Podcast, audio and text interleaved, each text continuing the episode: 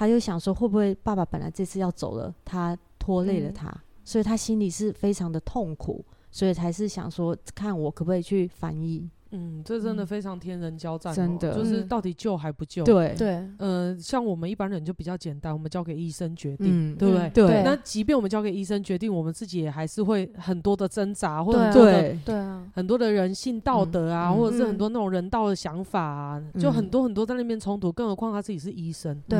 然后他也因为因为爸爸卧病在床的这几年都是他在照顾，他最明白那种不舒适跟痛苦。对。对可是当下又。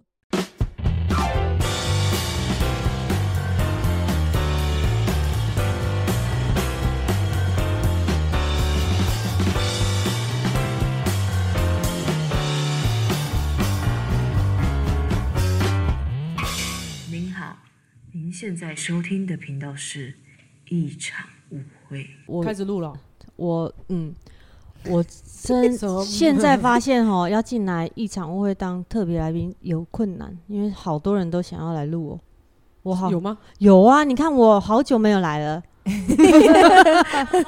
你好多话想要聊。你不是基本来宾吗？只是说说话的机会。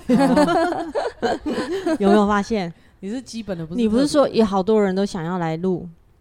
有，我们谦虚一点，有一些。嗯，好啊，这不是重点。好，我们今天聊什么？今天聊什么呢？就是聊到阿九。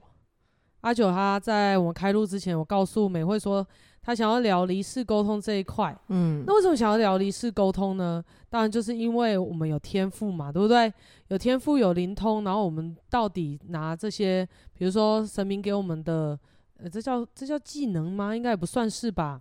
就是神明给我们的这个这个功能，我们这个功能拿来做什么？然后呢，也在生活上面怎么发生什么事情，有灵通可以参与，然后天赋怎么运用等等的啦。嗯、哦，然后那天昨天我们就在问大家想要聊聊什么，然后那个那个什么阿阿九就说他直接想要聊离世沟通，然后会聊想要离聊离世沟通的原因是什么？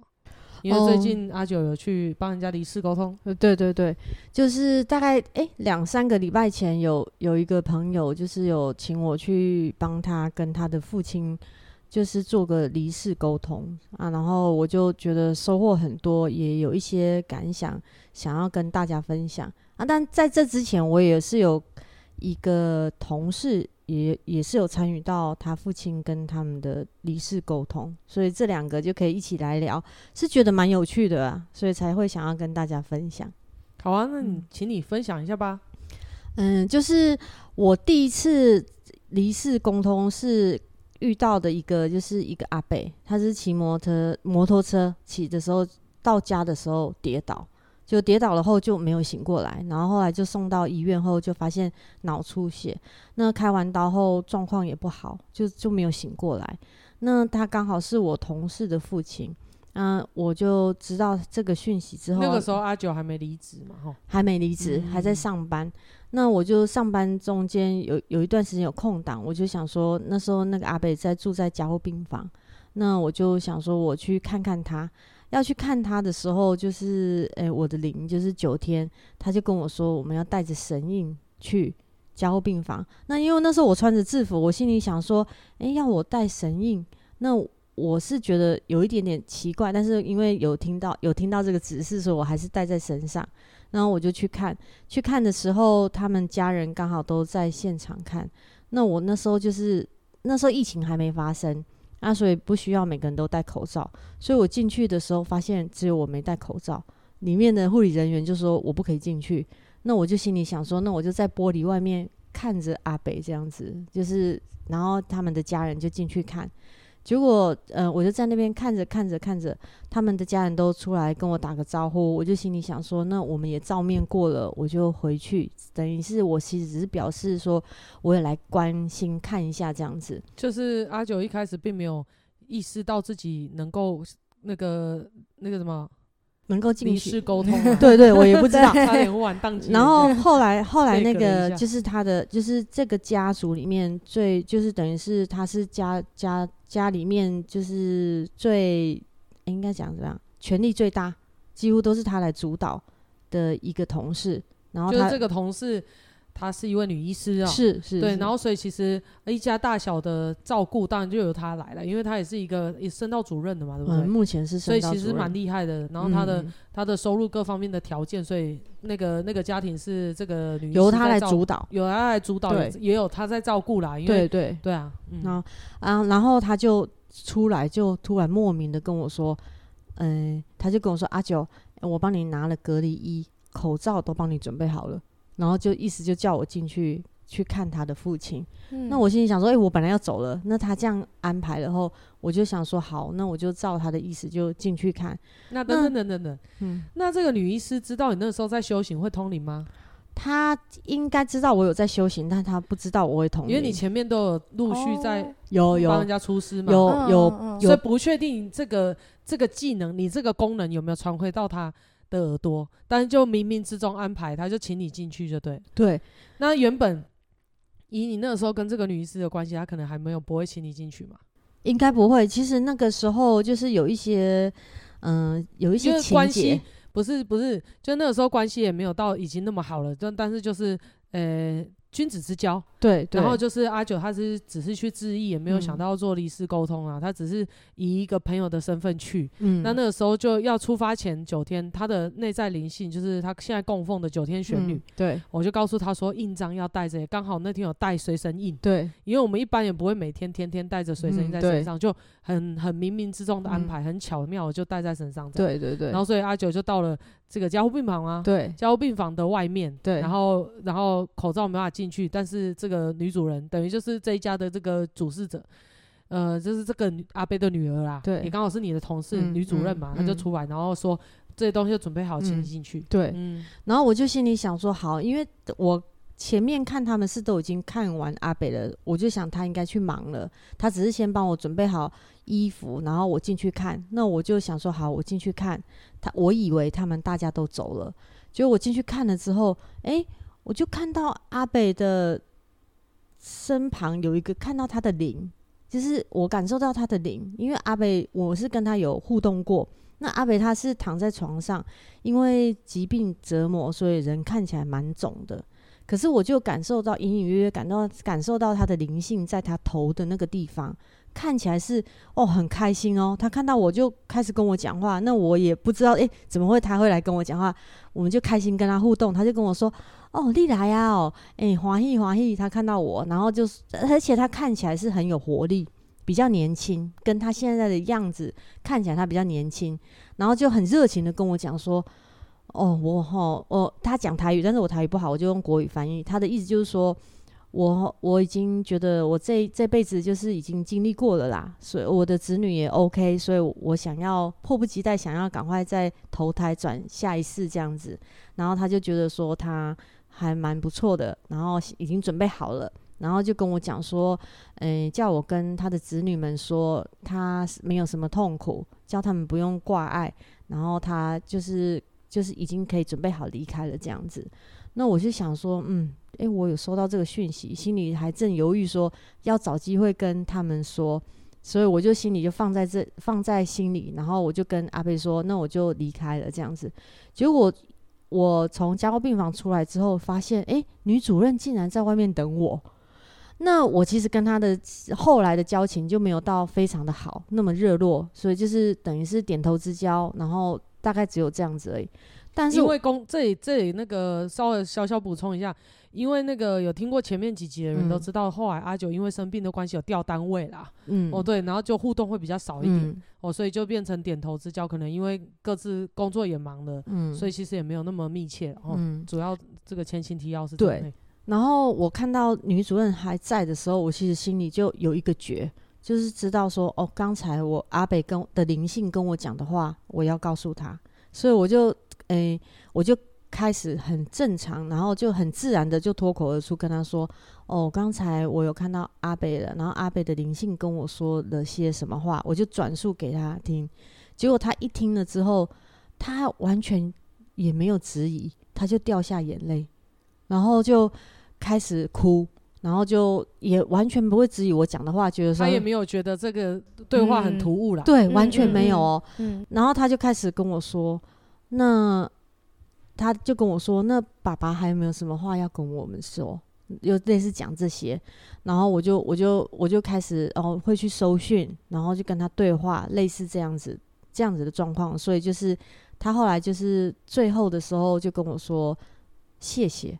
然后就握着我的手，就跟我说一声谢谢这样子。因为阿北意思就是说，他觉得这场意外，他其实他没有觉得难过，他是已经觉得自己已经活到这里就功德圆满了，所以他是想要已经很就是像办喜事一样要离开这个这个世这个世间了，所以他是要把这样的话传递给他的子女们。所以他听到了之后，他就跟我说一声谢谢。那因为这个阿北他是意外。所以等于是突发状况，他们家人是完全没有预期说他会发生这样的事情，所以这个事件对他们来讲是非常创伤。我就我所知旁，旁旁呃听到旁边的同事在说，他们是蛮不能接受的，他们的子女啊都很难过。所以当我这样子讲完之后，我有感觉到那位女主任她是一种可能是。心里的焦急在当下就是好像有被释怀、释怀、释放，对，释放了一些，然后就握着我的手跟我说谢谢。那我这件事情，我就当时我也觉得还蛮开心的，所以我就觉得能够帮到他，让他感觉到舒服一点，是一件蛮开心的事情。所以后来我就回去上班。那这件事完了之后，大概隔一天，那那个阿北他就是状况感觉是越来越不好了。那他们家人讨论完了之后，也想要带他回家。那在带他回家前，所有的子女全部统统都来到加护病房。那个女主任就请我说：“我方便不方便再去帮他做翻译？”因为他们的家人全都到了，我就说可以啊。所以我就我们就到了那个加护病房旁边的那个那个家属休息室那里。然后他们全部的两个儿子，然后一个就是我们女主任，他们都坐在那个地方，看起来就非常的悲伤。那他就开始就是问了我一些问题。当然我知道他们就是在活着的家人面对这样的创伤，其实他们都会很难过。所以我一进去，那个气氛就是非常的哀伤，然后很沉重。那我坐下来之后，他们就开始把他们想要问的问题问我。那刚开始就会先都通常都会问说，那爸爸希望后事要怎么办？然后我就听阿北的意思，阿北的意思就是因为阿北他其实对他这一辈子他已经他已经觉得很 OK 了，所以他没什么遗憾。他就说就简单浓重啊，然后意思就是说不需要太麻烦。那我发现他因为他已经八十几岁了，他就说简单一点就好了。然后嗯、呃，要白色的花。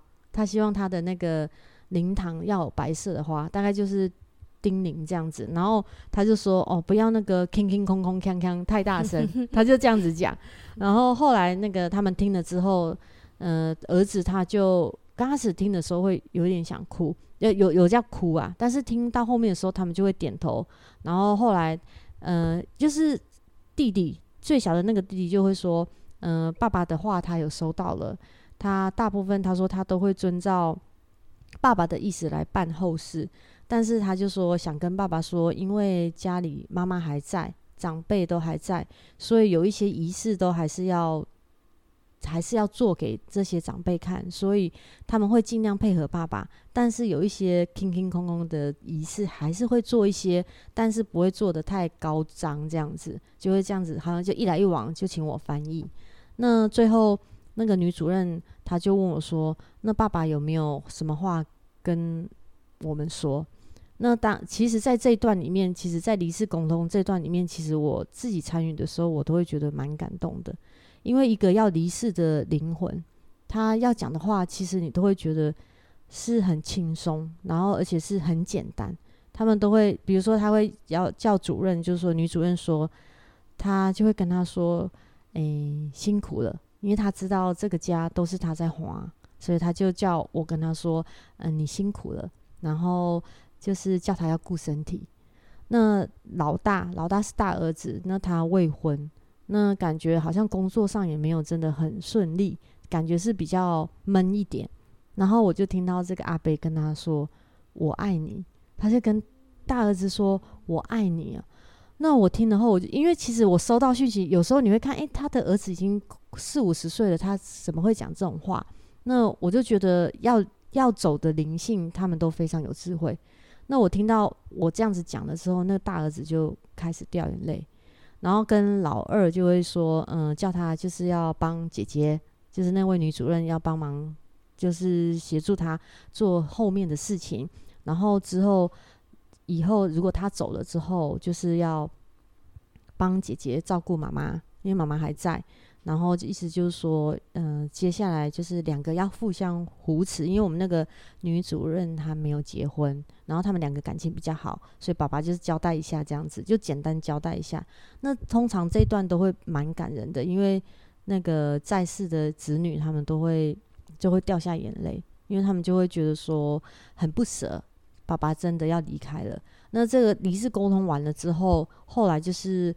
我我就翻译完了后，然后他们就跟我说谢谢。可是你在这个过程中，你会感觉到他们的子女从刚才的悲伤、哀伤、无助，你会因为有机会可以跟他们的爸爸的灵性沟通的时候，你会看到现场的气氛会完全不一样。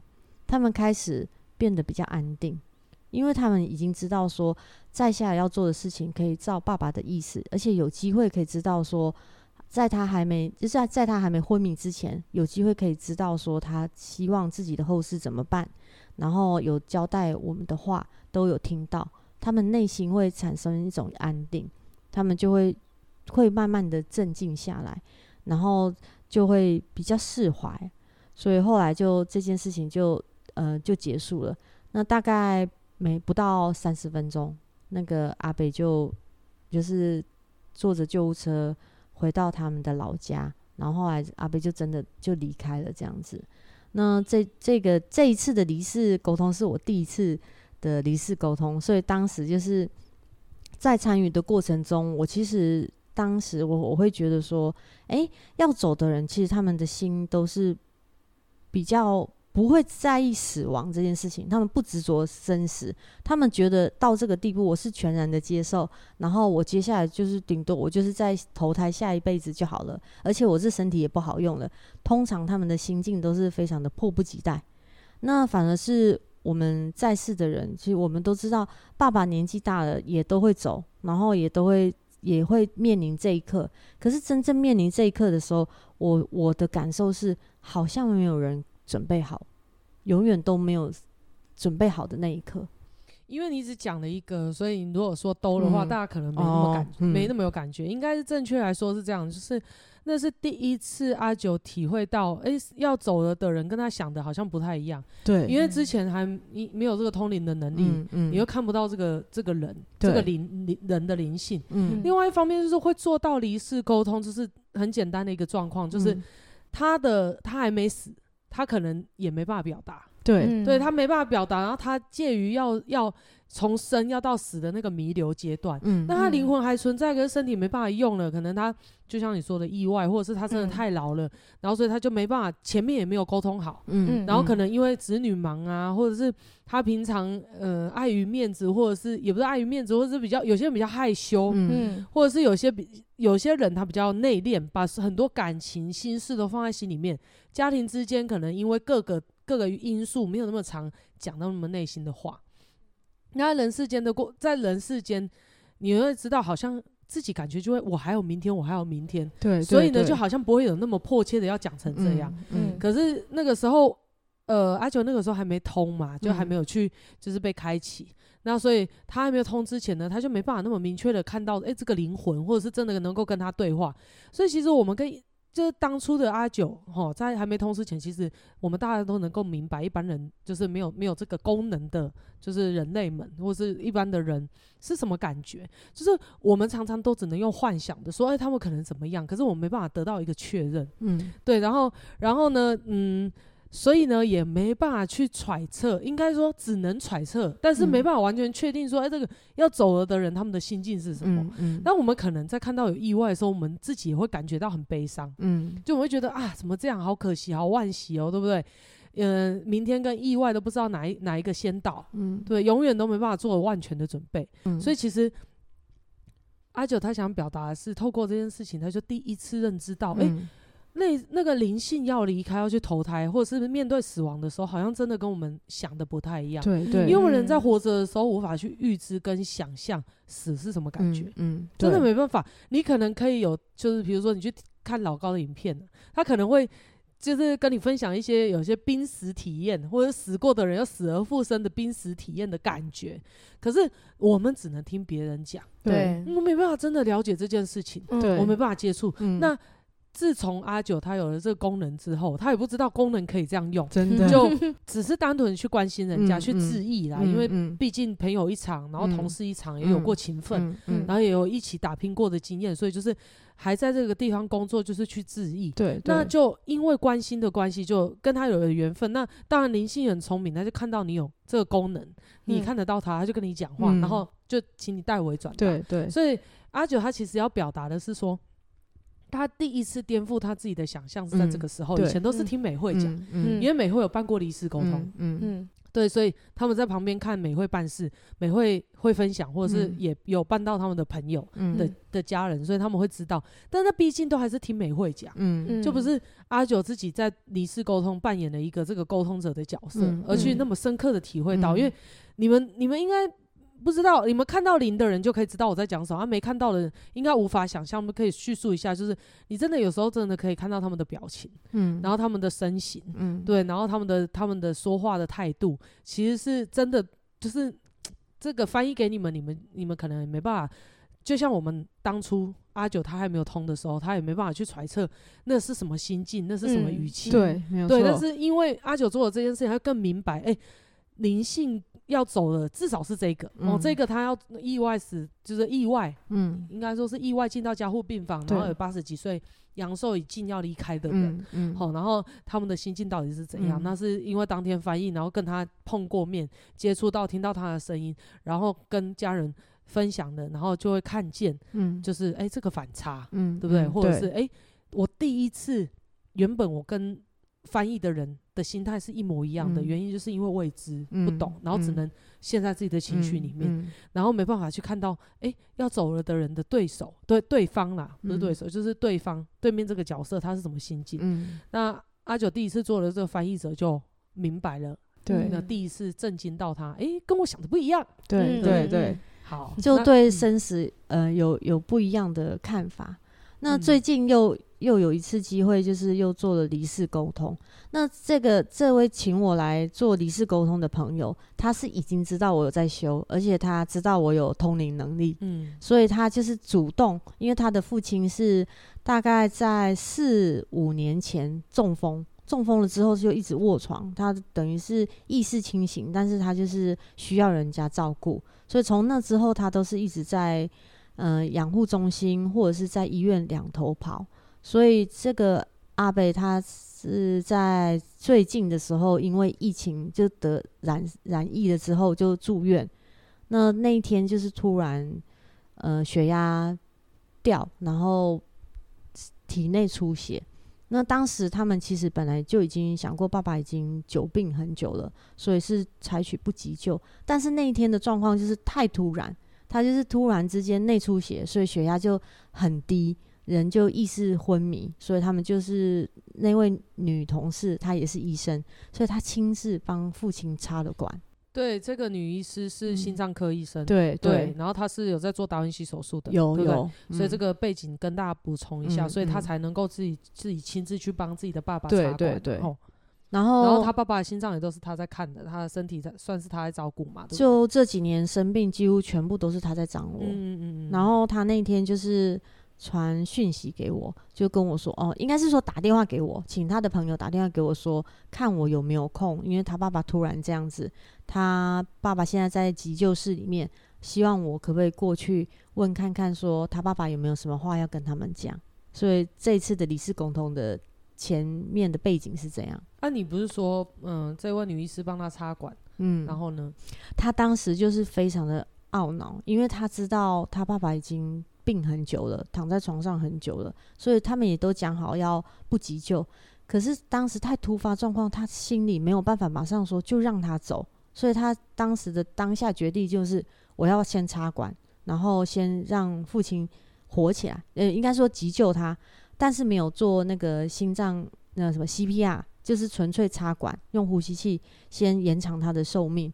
但是他看到他在急救室用呼吸器的时候，因为没有清醒了嘛，他又非常的懊悔，因为他觉得他爸爸有受折磨很久了，他又想说会不会爸爸本来这次要走了，他拖累了他，嗯、所以他心里是非常的痛苦，所以才是想说看我可不可以去翻译。嗯，这真的非常天人交战，喔，真的就是到底救还不救？对对，呃，像我们一般人就比较简单，我们交给医生决定，嗯、对不对？对。那即便我们交给医生决定，我们自己也还是会很多的挣扎，或者很多的对，对啊，很多的人性道德啊，嗯、或者是很多那种人道的想法啊，嗯、就很多很多在那边冲突。更何况他自己是医生，对。然后他也因为因为爸爸卧病在床的这几年都是他在照顾，他最明白那种不舒适跟痛苦。对。对可是当下又。急救下去，嗯，所以其实这真的是一个很煎熬。是，然后他就请，嗯，他就请我说，看我有没有空过去啊。因为那天我就跟美惠在一起啊，美惠就说，那那带着神印，就直接赶快去处理。那因为这上次已经有经验了，所以这一次就是已经请了神印，然后就直接去医院找那个我的同事，他带我去病房，打电话来，对，请阿九看能不能过去翻译啦。嗯，然后阿九原本还要。说那等一下再回，我。说不行，嗯，对，这个时间应该很赶哦，对，没有错，赶快过去，对对。对，应该应该没多久就会走了，对要赶快过去这样。子。嗯，然后我我这次因因为我有上次的经验了，所以我我一进去急救室的时候，我就看到他我的朋友跟他的弟弟已经从台北赶下来了，就在旁边等着。然后我看到阿北就是呼吸器在帮他打着打着让他呼吸。那一样跟上次的经验是，我一进去就看到他的灵性都在头的那个地方。那也是跟上次一样，就是跟躺在床上的样子，跟实际上灵性的样子是落差的。他实际上他的灵性是就是看起来比较年轻，还是他的样子，但是比较年轻有活力。然后他这次我一进去，他就马上跟我说。好累哦，累死了。意思就是说，哦，我已经病很多年了，哦，这次终于有机会了，就就意思就是说，我要走了，我准备好了，我 我已经要走了，就是类似这样跟我讲，非常阿莎里，非常的阿莎里。然后就我就心里大概明白了后，然后我就跟他稍微了解一下阿北想要讲什么后，我就跟我的同我的朋友说，那我需要一个安静的地方。让我来收讯，然后就是写阿北的状况，嗯、然后你们等一下请神明对，请神明就是赐诗下来了，对把阿北的状况都写在纸上，对用用七一一行七个字，对，写在诗上面，然后让他明了，对没有错。嗯嗯、后来他就带我去他的办公室。然后这过程中，他的弟弟也跟着来。那我有呃顺便询问说，啊，弟弟知道状况吗？类似这样。那他就说，哦，他们都清楚了。我就说好，我就稍微简单解释一下，我等一下会怎么做。所以我就开始出诗。那出完诗之后，就写得非常的清楚。然后我就拿给朋友跟他的弟弟看。那他们一看然后，就是。也是当场哭出来。那那诗的内容就是说，阿北就是把自己的心境完全写得非常的清楚跟白话。阿北的意思就是说，他说他活到现在，他觉得已经够了。然后这几年他久生病，让自己活得就是没有尊严，因为他什么都要人家照顾，他尿尿要人家倒，然后吃东西也要人家喂。然后常常也因为呛到又要住院，就是这样来来回回，生活变得很没有品质啊。那他也觉得说，他活到现在，他的也是功德圆满了。他也觉得他不需要再苟活下去。然后今天遇到这个机会，他就说他已经准备好，也是要投胎了。那对于他的子女，他是非常的放心，因为他我的朋友是医生嘛，那他的儿子是台大的教授，所以他们等于是在。这个社会上是很成功，很成功，然后也很有地位，然后经济状况也非常的好，所以他就说，呃，你们两个我很放心，然后只交代两件事情，我觉得蛮酷的。他就说，他对他们两个交代两件事，第一件事情就是身体要顾好，要注意身体健康；第二件事情就是说叫他们要快乐，就交代这两件事情。然后他就说，其他事情一律简单处理。就诗就是这样子，嗯、很简单明了，就是非常的阿萨里，超清楚自己的状况。嗯，那他们当然是很难过，因为他们是嗯、呃，他们是很不舍爸爸这样子。那后来就是有一来一往的对话中，我就把诗解释给他们听，然后告诉他们说，呃，有如果又有收到阿北说什么，我就再跟他转述给他们。那他们一样是跟上次一样，通常会离世沟通最在意一件事情就是后事怎么办，所以他们也是问了一样的问题。然后这个阿伯就说：“真的讲话很阿萨里哦，以你们不会麻烦为主，你们觉得最简单的方式处理就处理后事，然后不用太复杂、太困难。”然后他们就还问到说：“殡仪馆要在哪边？”答案全部都一样，就是你们觉得方便就好，你们觉得方便就好。然后特别交代就是说，简单、隆重、庄严，然后啊也是要求要白色的花，诶，大家都喜欢白色的花。然后我还有看到画面，就真的看起来就是很庄严、很简单。然后他就说，反正就是交代这样啊，有还有交代一件事情，就是说，嗯，我的朋友的母亲，以去年也是因为癌症往生，所以当初他们就是那个爸爸之前有买一个好像夫妻的。灵骨塔，就阿贝的老婆，对对对，阿贝的老婆，他们有买一个灵骨塔，是打算一起住在一起，一起住在一起的那种灵骨塔。那因为去年妈妈已经先走了，所以灵骨塔他就已经在那边了。那这个阿贝特别交代说，灵骨塔要跟妈妈放在一起，就交代这件事，其他都随便他们这样子。然后问到说，嗯，现在住的房子啊，要怎么处理啊？我觉得这个阿贝就非常的已经完全很放下，他就说。卖掉最好了，他说，因为你们也都有自己的房子了，嗯，那个房子在那边也没有用啊，而且里面的东西如果哦没有在用的都丢掉，他就这么讲，嗯，然后就说，如除非你们想要投资，哦，那就这个房子可以留，不然你们卖掉处理，简单处理掉就好了。那他的意思就是说，这个不是重点，你们自己处理就对了，而且能丢的东西都尽量丢。那反倒是他们两个觉得有点舍不得那个房子，因为那个房子是他们从小到大充满回忆，对，亲、嗯、情没有错，唯一能够跟嗯死去的母亲、父亲连结，对，还有一些回忆的地方、啊。对对对，嗯、所以他们就后来我的朋友跟我说，就是说他们不会卖掉那个房子，顶多就是有一些。东西整理一下而已，然后他们还想要继续留着啊，大概是这样子的状况。那后来也是最后这个后事交代完了之后，本来他们都哭得很伤心，特别我那个女同事，她很伤心，她她我一直感受到她有一种愧疚的感觉，好像就是觉得说对父亲，她觉得她好像可以再更尽力，让他后段这几年的人生可以好过一点，我就感受到很深很深的愧疚感。然后弟弟是因为都是在台北工作，后来疫情期间要下来都很难，因为安养中心不让人家探病，所以他已经好久好久没看到爸爸了。这次看到爸爸是个爸爸竟然出事的时候，所以他就是我感受到他们两个有很愧疚的那种心情。那在一来一往的离世沟通之后，我还是一样感受到他们的悲伤难过有慢慢的减少，然后有比较安定。然后比较不会那么茫然，心比较踏实一点啊，就开始就会问一些比较务实的问题。那后来也是有，就是阿北就是有各自对他们交代，那交代的东西就真的是他们的状况。比如说，他就交代我那个同事，因为刚才。那个美会有讲到，他是心脏外科医师，在开达文西手术，那个工作非常的忙碌，有时候一早七点上开刀，有时候顺利的话也要六七点才能够下刀，甚至有时候还二十四小时都在开刀。那他爸爸就跟他说，他说哦，他的工作太操劳了，叫他不要那么操劳工作，然后意思就是说，你现在已经到这个地位跟这样子的身份了，钱对你来讲已经不是问题。叫他不要这么超时的工作，然后叫他要开始享受人生，叫他出去玩。对，叫他要好好的出去享受人生，好好的玩。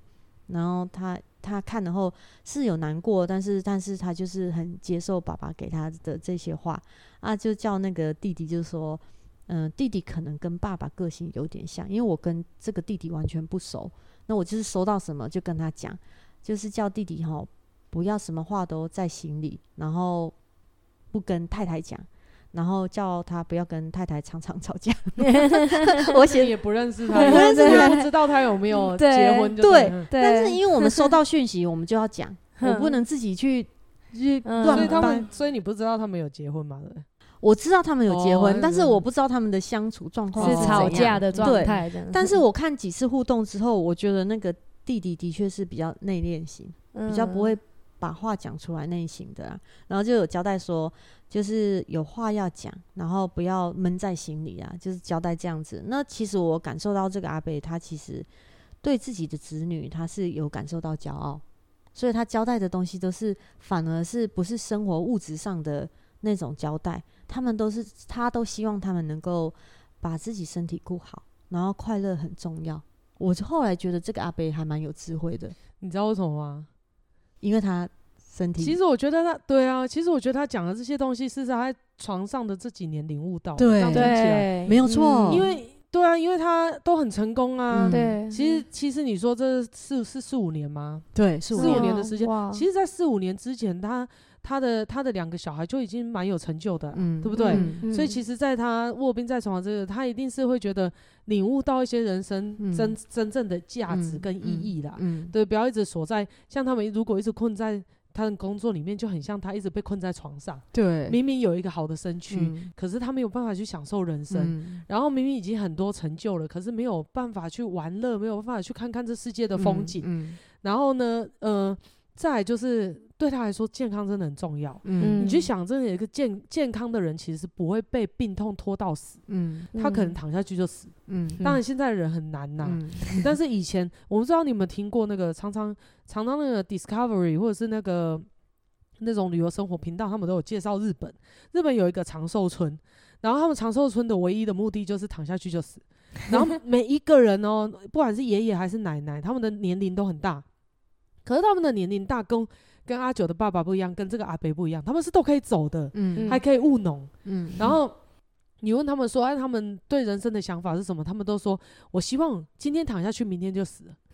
真的，你去访问他们每一个人哦，九十几岁啊，一百零几岁啊，去很多，你就问他们，他们都是这样的想法。然后他们就说，你就问他说，那你觉得活到现在最幸福的事情是什么？他就说，躺下去就死掉，这是最幸福的事情。真的对，嗯所以我想在这些体验的过程当中，他真的是把他因为这四五年自己体会到的东西，真的把他很渴望，他也了解到真的很有价值、很珍贵、很珍爱的东西，希望分享，也提醒他的两位小孩。嗯对对，因为对啊，因为事实上是都已经做成这样子了，然后他用他自己领悟到的东西来分享给他们，那真的是我自己认为这叫临终前的至理名言呢。是哦。嗯 因为后来他呃呃他的儿子有回馈给我说，哎、我就说，哎、那我我这些翻译完后，那你们听完怎样？他就讲一句话说，这就像平常的爸爸，就是以前爸爸会讲话的时候，嗯都会吱吱念念嗯一些事情。然后他我朋友就说，他爸爸是在生病前是非常非常执着固执的人。嗯，然后，但是你这次我在沟通的过程中，我发现他是不执着。嗯我觉得应该是因为这场病让他躺在床上那么多年，让他了悟了一些事情，领悟到一些事情。嗯，所以真的、嗯没错，就是执着。嗯真的，我们我们常，因为我们有办办过一些人了啊，然后有时候在看，甚至包括自己的家人朋友，真的比较会躺在床上，都是那个生命力很强的。嗯，尤其是这次从阿九他爸爸的这个经验上面，真的是，会嗯活很久，拖在那边比较不容易离开，真的是一个非常强的执着。对，就是他们嗯可能认定人应该要怎么样，就嗯跟阿九的个性一样，生活应该怎样，工作应该怎样，然后把自己一定要这样活着说得很死。嗯但是在所以回过头来讲，这样听你分享，我会觉得这一段躺在病榻上的这四五年，其实没有浪费，也不是也不是在折磨，他其实是好像是生命在帮他上一堂课。嗯否则没有这段，他怎么会明白人生应该要这样？那当他在这段过程当中，他虽然是好好像四五年对我们来说很长，但是你去想，假设他在临终前的这四五年领悟到这件事情，他下辈子、下下辈子、下下下辈子，假设我们真的相信人有灵魂，嗯。而且会一直轮回的话，他其实都受用，生生世世受用，他可能嗯。下一辈子出来就是一个非常享受当下、非常嗯。chill，然后非常。嗯非常呃轻松 easy，然后他可以有他的成就，他也可以去享受他的生命，嗯，这是不冲突的。对对不，对哎、是哎、所以其实他嗯只还是在成长，因为最后如果假设照这样讲，他在这段时间内他不是停滞成长，他的嗯灵性还是应该是这样讲。嗯、呃，我们内在灵性跟我们的人，嗯，是不是真的想要成长而呼唤到这些力量，或者是这个经历？不知道，嗯，只能说最后这个以这个结果来说，哈，这是真的很像是我没有特意要想要去成长，可是事情发生了，经历过这一段就很像是。我经历过这一段，我就懂了某些事，那种感觉，嗯嗯嗯、你懂这意思吗？懂。这就很像是我们小时候在念书。你说我们真的想要去念书吗？我相信没有一个人想要学认这件事情是透过病榻了。对，没错。坦白说，一定是不会这样想，而且。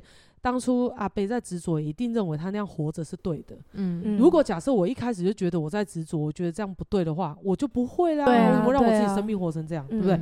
一定是我那个时候不觉得我应该要学什么东西，然后就是生命的安排，可能想要给我们很很棒的生命礼物。生命，我那天看杰乐老师的的每日一句，我真的觉得很棒。生命是对灵来说的，而生活是对人。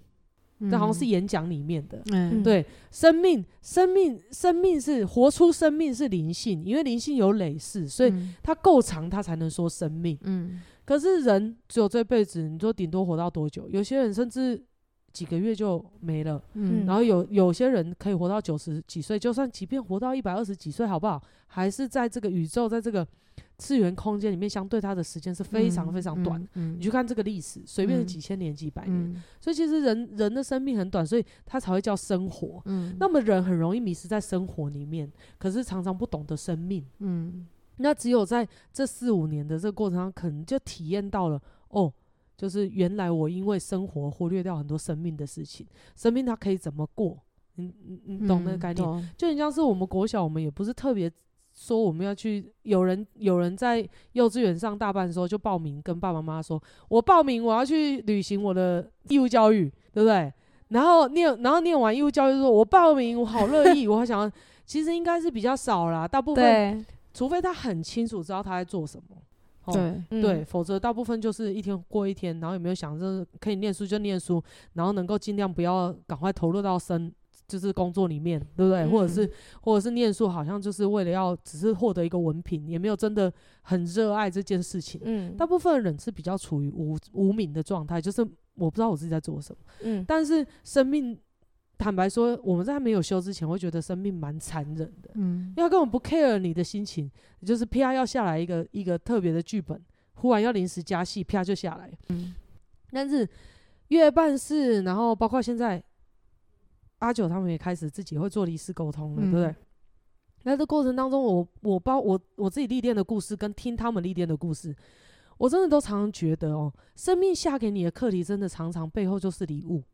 对对，那因为我们只看、嗯、我们只看这一辈子啊，嗯、所以所以他他都他弄懂了，他就会迫不及待想要去下一辈子。对对对，对对，对，他就会开始哎、欸，就像我们老师说，我弄懂原来原来不是游戏很烂。不是这个生活很烂，嗯、不是这个生命很烂，不是这个世界很烂，原来是我不会玩游戏，对对，我把游戏玩的不好玩。嗯、所以当他最后一刻透过这四五年的时间，他发现我在玩游戏是把自己卡死了，不快乐的，嗯、而且这样玩游戏对我来说也没有任何意义。嗯、我是成就了这些又怎么样？可是人死了也要终将被遗忘啊，对，对不对？然后你就算投到下一辈子，你的身份也不是现在这一辈子的身份了，嗯、所以你这辈子的功成名就拿不到下辈子用了。嗯嗯、然后他就开始明白，哦，原来是这个样子。嗯、然后他就忽然觉得，原来是我把明白了，原来是我把游戏玩的不好玩了。然后当他弄懂这四五年弄懂之后，他是迫不及待赶快想要去，因为下一辈子游戏他懂了之后更好玩。对，没有错。对，他可能就是像、嗯、像现在，嗯、呃，他的两个一个儿子一个女儿一样，他们都有成就，但是。嗯我们常常会认为，我们有成就就必须要牺牲一些享受生命。对，嗯，他是可能只是要，他的这个话是很有智慧。对，真的，我们在工作也是在享受生命。嗯，只是我们从来不会想着我们工作是在享受生命这个角度，比较不会。对对，会的人，我告诉你，他绝对不烦。真的，他真的不烦，因为他会热爱他的工作，然后他会热爱去与人交流，他甚至会把他这些工作发挥到极致，然后去。造福别人，你知道吗？他绝对不烦，不平凡。所以大部分只要我们是平凡人，其实九十九点八以上吧，对，都不不会觉得，诶，工作其实也是可以享受，好像玩乐也不见得是享受。所以我们常常把玩乐、享受、热爱当下跟工作都切得很开，对，所以我们就一下那样，一下这样。可是事实上它是同一件事，所以我我觉得阿贝应该是最后。心境应该是朝闻道夕死 会不会？对，应该是对，然后就再把这样子很宝贵四五年被困在那边，被困在躯壳里，然后自由被剥夺，然后尊严被剥夺，成就感被剥夺，然后然后那么认真的工作，然后教出两个很棒的小孩，对不对？然后也是听说也是书香世家，是啊，他本身是老师，然后他的太太是大学的教授，然后听说那个阿贝尔太太。去世的时候也非常非常多人去悼念他，所以可见他在他在社会地位上面是有的，嗯、也是有成就的。对对，哦，对他后来就发现哦，成就换不回那、嗯、那些东西，所以最后最后这叫做人之将死，其言也善。嗯，就是这些东西真的都是非常非常珍贵的，所以他也希望在他去之前就把。这么珍贵的东西分享给他的小孩，对，那是因为他这辈子没了、啊。嗯，可他小孩如果弄懂，现在就可以开始享受。对，对，也不是叫他不要工作，嗯，对，而是去享受工作，嗯，然后也不用执着在工作，好像没有这个工作我就不安，嗯，好像我就因为害怕我要出去经历别的事情而把自己。绑死跟躲在工作里面，嗯，嗯哦，他可能是要叫他出去多看看，有很多人事物去碰撞是很棒的，嗯，他可能是要跟他分享这个，对，那我觉得很棒，很棒，那非常非常的有意义，我每个人也听了也觉得自己受益匪浅，就是这两个离世沟通让我是收获很多。啊，后面这个阿伯后来帮他离世沟通完后。不到大概一个小时后吧，我就接到那个朋友的通知说阿伯就走了，就交代完了之后，嗯、对对，就走了，嗯，嗯，然后很快，所以这整个过程其实我自己真的是收获很多，特别是对生老病死这个，我是体悟很深，因为我自己有一个仁瑞阿伯，啊、呃，仁瑞阿。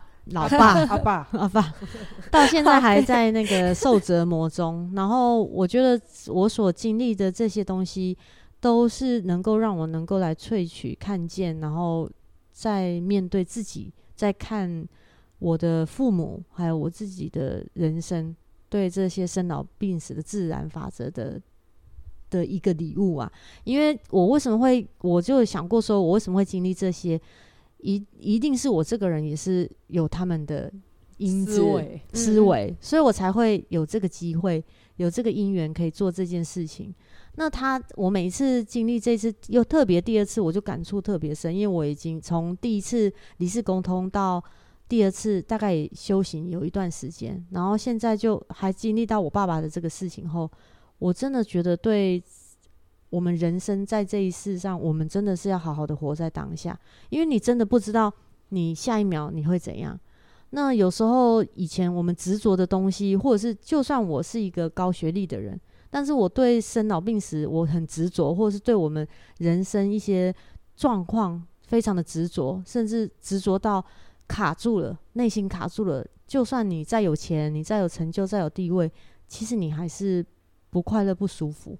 那灵性，它跟灵性沟通，你会看到的都是他们的那种，你会看到生命，对不对？对，他们根本对死亡这件事情不感到恐怖或者是恐惧，他们认为是死即生，对他来讲，现在的死亡就是我下一秒的重生，你又会轮回。对，嗯、所以他们有，他们不会害怕。他们游戏其实还没玩完呢。对，他反而，而且刚才听了美惠在讲第二个阿北之后，我就觉得对。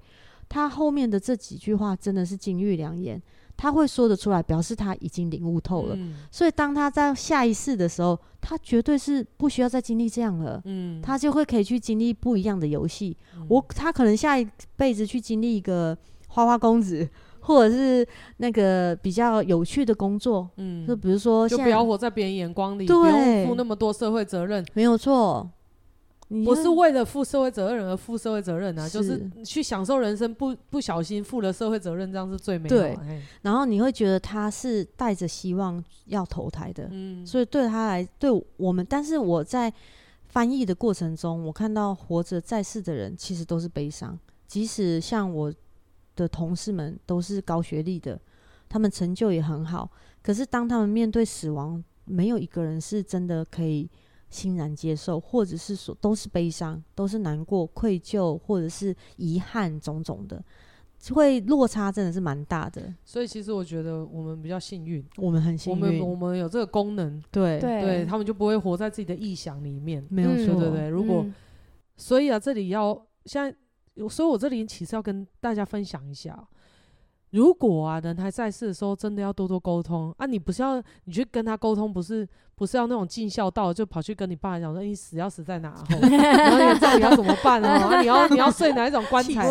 然后你要火葬还是土葬哦？还是海葬？不是这种，而是去去他有什么想法，嗯、然后多多去认识他，嗯、这样是最好的。对、我们哈，当然。像我们我们做离世沟通这种工作，也不是工作，现在也不是工作，嗯、就是阿九他只是在服，就是随缘，对，对，因为他的朋友帮他，他的朋友叫他帮他。那我是想说，像离世沟通这种东西啊，就是人比较没有智慧的时候。去做的事情。如果你听到我们的故事，然后你就知道，哎、欸，活着的人自己可以沟通，干嘛不沟通？对啊，干嘛要叫别人的嘴巴？对不对？刚刚叫叫别人的嘴巴。那如果刚好阿九是因为我们为人处事很让人家信任，嗯，然后我们也非常清楚知道我们在做什么，嗯，那讲出来的东西也完全吻合，对。否则其实你有没有去想过，你如果你如果在世的时候不好好沟通，然后你去找了一个离世沟通人，你你他讲出来的话，你如果不信，你到底你到底那个时候要怎么办？对，你要更加上愧疚，又再加上疑惑，嗯、又再加上混乱，嗯，对不对？所以事实上是，嗯、呃，生死这件事情大家不用避讳，然后尤其是真的是像这两个离世沟通的案例，就可以让我们知道，其实死离我们不远哦，而且其实了解死，可以更让我们。快乐的活在生生，对，在生的时候可以更快乐，更珍惜每一天。因为事实上是这是真相，嗯，就是生命这个才是生命的真相，工作不是真相。工作只是我们来玩的一个游戏，其中一个部分而已。工作会消失的，嗯，嗯，真的，工作会消失。我们死，就算阿贝进去医院里面躺的时候，他也不用工作。对啊，对不对？他工作是负责领悟，对，领悟生死，对不对？然后再讲生死之法传给他的小孩。对对。所以，因为他爸爸可能长期都是做教育的，最后还是给他给他们最美好的智慧了。嗯，对。所以事实上，对我我在听这些的时候，我就在就很想。今天其实今天这一集真的很棒了，对。然后我觉得，然后听到这这一集的朋友们，真的不要畏惧死亡，甚至要去了解死亡。嗯嗯、因为当我们了解死亡之后，我们其实会帮助我们更把握我们生命的每一秒。嗯、那被不把握每一秒，好像是有人这样听起来像在训话。嗯、以前的我没有修的时候，我就会觉得我爸妈就说：“你要珍惜啊，嗯、哦，你要珍惜啊，你不惜福啊，叭叭叭，你就会觉得他好像在骂你。”但当然，他也是在骂我、嗯、哦。但是 我们我们今天讲这绝对不是我爸妈的心境 哈。事实上是珍惜是什么？人喜不喜欢活在一个珍惜的状态？一定是你的心灵非常的饱满。你在这个世界活着的时候，你经历到非常多的事情，滋养了你的身心灵。然后你能够提升，你能够体悟，然后让自己活在一个高我很快乐的状态、灵性的状态。哦，那种美好真的无法言喻、嗯，真的。所以其实。懂得珍惜，或者是其实懂得珍惜，只是因为懂得生命的价值，真的只是懂得生命的价值。那就好像是我们去品红酒，或者是我们去吃牛排。当你懂得怎么品尝的时候，你才能知道，哎、欸，这个美味，对不对？这个美味是什么？所以事实上是珍惜这两个字，好像是要劝人向善，但对我来说不是。其实珍惜是一种智慧，是一种明白。嗯我到底为什么要珍惜？因为事实上，这世界真的是一个超级真实的元宇宙，它可以体验到好多东西哦。然后它可以各式各样的开放世界，你想怎么玩就怎么玩。所以，当你懂得这是真相之后，你就不会把你自己困在别人的价值观里面，困在什么社会责任里面，困在我应该要当个好媳妇、好妈妈。然后还自以为我这样子很伟大，然后而去牺牲了很多东西，牺牲了很多自己的心灵快乐之后，又来怨怼。其实生命可以不冲突，这些东西不冲突，也可以不用这样活着。所以透过这两个案例啦，我真的觉得让我受益匪浅，也让我看到明白了。因为美惠自己也是看得到的，也做也也做很多离世沟通，所以阿九在讲这个事，我是非常明白。然后我自己也有翻译过，因为大家可能听过好几集都知道，我自己的姐姐其实美惠不老啦，就是有一点年纪，大概今年好像是三十五岁还是我七十七年次的啦。嗯，对。那我姐姐其实也才大我两岁半，所以她是好像七十七十四还是七十三的，我忘记了。对对，就七十四七十三。那她已经走了。对，嗯、那我也帮她做过理事沟通，嗯，然后我也接触过她，所以其实真的是在跟内在灵性。这跟灵沟通的时候，真的对我来说是一个很宝贵的东西。嗯嗯、所以以前阿九就很怕看到鬼。对，但是 事实上是未知的东西，不见得是你想的那样。嗯、当你去看到之后，里面有无限的宝藏，对，那可以给给我们很多的、嗯、很多的那个养分。嗯嗯，然后知道这些东西，又不会把我们带向死亡，嗯，而是让我们更。不知道怎么讲，就是更把握，然后更更宽敞，然后更享受在这生命的每一刻里面。对，假设我们人是喜欢享受的动物、欸，嗯从细胞里面就设定的要来享受，嗯对不对？享受那么多东西，却忘记了享受生命，其实蛮可惜的。对，对，嗯所以就是听到这两则之后，这是美惠的想法。真的，嗯，所以嗯，就要呼吁，就是跟大家分享啦。现在几几分啊？五十四分，嗯，对，就想跟大家分享。呃，美惠之前有做过很多离世沟通，然后很多都是有些嗯，以前因为生闷气，或者是有些老人他可能怕我现在讲这些话会影响到就是小孩子的工作，然后让他们操心。那有些小孩子他也可能会觉得，就是有很多情节，你知道吗？嗯、好像自以为对对替替对方着想，可是到最后都会变成。离世沟通者要来处理这件事，嗯，对。可是你有没有想过，呃，就好像是夫妻，夫妻如果都珍惜每一刻相处的机会，何必需要找一个两性沟通师，然后再借由对方，然后传达彼此的话？嗯，对，所以能够在当下互相互互动的时候，我就觉得，当然离世沟通师是确实有必要存在，嗯、可是我们希望是用在。就是真的是迫不得已，比如说真的一个意外，意外真的是就是不知道的，他可能是只是事务性的交代，嗯，你懂我意思吗？比如说他的灵堂要怎么用啊，或者是什么这些，我觉得 OK，嗯，但是如果你们可以在不需要理事沟通的这沟通师出现之前，你们就懂得心灵交流，嗯，其实我真的觉得。呃，不同年纪有不同年纪经历到的东西跟智慧，在这个时候就可以彼此交流了。嗯嗯，对，然后就不用等到人走了之后，嗯，才来享受迟来的权益。嗯，对对对对，享受就是不懂得原来福报就是自己的生命。嗯，我的存在就是本身就是个幸福。对。对，可能可能是这样吧。那。但是我也没有觉得大家一定要这样，对我来说也必须要经历这样，嗯，因为有时候，所以我才说啊，其实死亡不见得是一个坏事，嗯，死亡其实是一个礼物，嗯，有些人还没有经过这死亡，一辈子都解不开那个心结，对，好像是死神，大家都很怕，嗯，然后都把它塑造成很很很诡异，嗯，有没有像惊声尖尖叫、惊声尖叫的，故意把它弄得很像很恐怖这样子？但是我再来看，我就觉得死神真的很伟大，老实说，因为死神让你。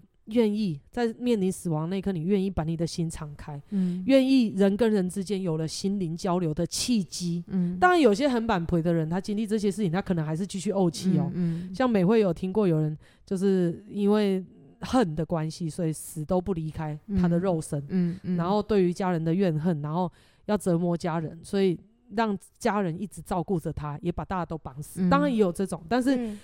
今天阿九的两个案例啊，当然不是往这个方向萃取，嗯，那只是在讲说，假设你们都可以这样子，那不是很棒嘛？嗯，对不对？对，是不是？嗯，真的，其实自己收获很多啊，然后所以我才说，嗯，嗯真的收很多，很多。所以你们现在有没有觉得，其实死神蛮伟大？不要再把他想的很可怕了。对对啊，真的真的就是他就是那一个。我跟你讲，很好吃啊，臭豆腐很好吃啊，鸭血很好吃啊，皮蛋很好吃啊，对不对？我们最近就在看那个酷有没有？嗯，还有金针菇啊，对不对？有很多国外的韩国人呐、啊，或者是有很多什么法国人呐、啊、英国人呐、啊、日本人呐、啊，来到台湾，一开始看到一些台湾很奇怪的内脏，或者是什么那个恶魔蛋，就是我们所谓的那个皮蛋，看起来都好可怕啊，臭豆腐看闻闻起来味道好可怕，都不敢吃。然后死神就很像是那个好朋友，吃啦，真的很好吃啊！不信，然后硬把你塞到嘴巴里的那个。然后一开始很很抗拒，嗯、一开始很抗拒，觉得嗯好难吃哦，吃嗯嗯 真的哎、欸、还不错，对还不错哎、欸，对不对？嗯、但是他都被污名化，所以我真的觉得有死才会有生，对，也不是说有死才会，就是有死。这样子才能够造就生的意义，嗯，嗯。还有它的价值，嗯嗯、它的它的珍贵，对。然后然后死跟生就像这个阿九讲的一样，就是生会接死，死会接生，它就是生生不息，嗯。嗯，所以在如果大家的灵性都能开启，或者是有经历也有接触过一些这样子灵性的沟通师，或者是离世沟通师，他们能够看到灵的，你可以多去跟他聊聊，嗯，因为你可以你自己不会，你去跟可以跟人家聊啊，对不对？嗯嗯，就像。我们可能家里现在还没有钱去美国旅游，我们也懂得按开 YouTube 吧，对不对？YouTube 是免费的啊，对对不对？去多问问，去多了解，又又又不怎么样，对，又不会怎样。嗯、对，那为了自己去多多了解，就可以知道自己的眼光狭隘了，才不会到死的那一刻才后悔，才觉得哎、欸，我浪费了一辈子，嗯，在工作里面，嗯，然后才要一直。来找理事沟通师，然后理事沟通师可能睡一睡又被灵魂叫起来要去翻译，或者是又要入梦。嗯，事实上做这些事情其实相对耗的能量是比较大的。嗯，老实说，对，哦，就是假设透过这集，大家也也因为我们的分享知道，呃，至少从这两个案例知道死的人。不见得是你们想的这个样子，还有另外一个角度在看待生命，嗯、然后还有就是灵性啊、生命啊。假设我们这些分享的小故事可以让你能够有一点收获，然后去改变你对现在生命的态度，或者是对家人，或者是你的生活，那我就觉得这样很棒。那如果你也有很多很想跟我们分享，来写信来给我们呐、啊，或是来找我们。对，如果诶、欸，当然，阿九他现在并不是专门在做离世沟通，刚好刚好。不过你有有需要我们的话，也可以来找我们。嗯、对，但是这就是一个很有趣的事。嗯、但是不要测试啊，嗯、因为我们不是不是说什么怕测试，因为测试实在是一件很无聊的事情。对啊，嗯、对你你来测试了之后，到底如果这这就很像是我在讲一个小故事。诶、欸，我我之前有讲过吗？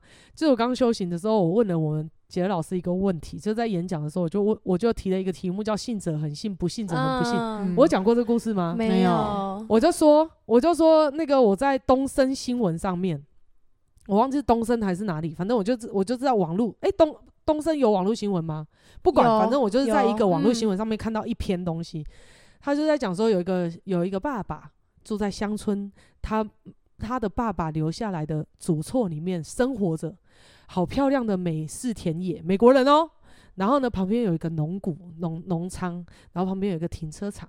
然后呢，就有一天，两夫妻过了幸福快乐美满的日子，诞生下了一个小男孩。然后呢，小男孩就每天细心的照顾他。然后到了几岁的时候，小男孩会讲话了。然后忽然有一天，爸爸在帮他包尿布的时候，这小男孩竟然就回他说：“我。”帮你包尿布的时候，也是你现在这个年纪。然后那个爸爸就傻眼，想说：“嗯，什么什么鬼啊？”就假装算了算了，不要多想。然后呢，再大一点，这小孩比较会走路，对不对？就带他去他旁边的那个农谷谷仓里面去逛逛。那是谷仓的旁边是不是有停车场？嗯、就停了一台老式的车子。然后走到那边，那是他爸爸留下来的车子。所以这个爸爸就带着他儿子走走走走过去，就看跟他说：“哎、欸，这个老爷车子。”那个小孩一看到那个车就说：“这个是我当初娶你妈妈买的第一辆车。”哇！然后呢，这爸爸就很傻眼，然后就之之之后又出现了几个征兆，然后这篇写完了，对不对？明明事实这么明显，他就是他爸爸来投胎转世，对不对？对，所以已经很明显，还要佐证了。对。对，可是这篇新闻最后还是要告诉你：信者恒信，不信者恒不信，不要尽信，什么什么之类。我就问了我们简乐老师说：“哎、欸，为什么明明都已经很明显的，就好像是我们明明都已经看到这是事实了，为什么还要硬凹？”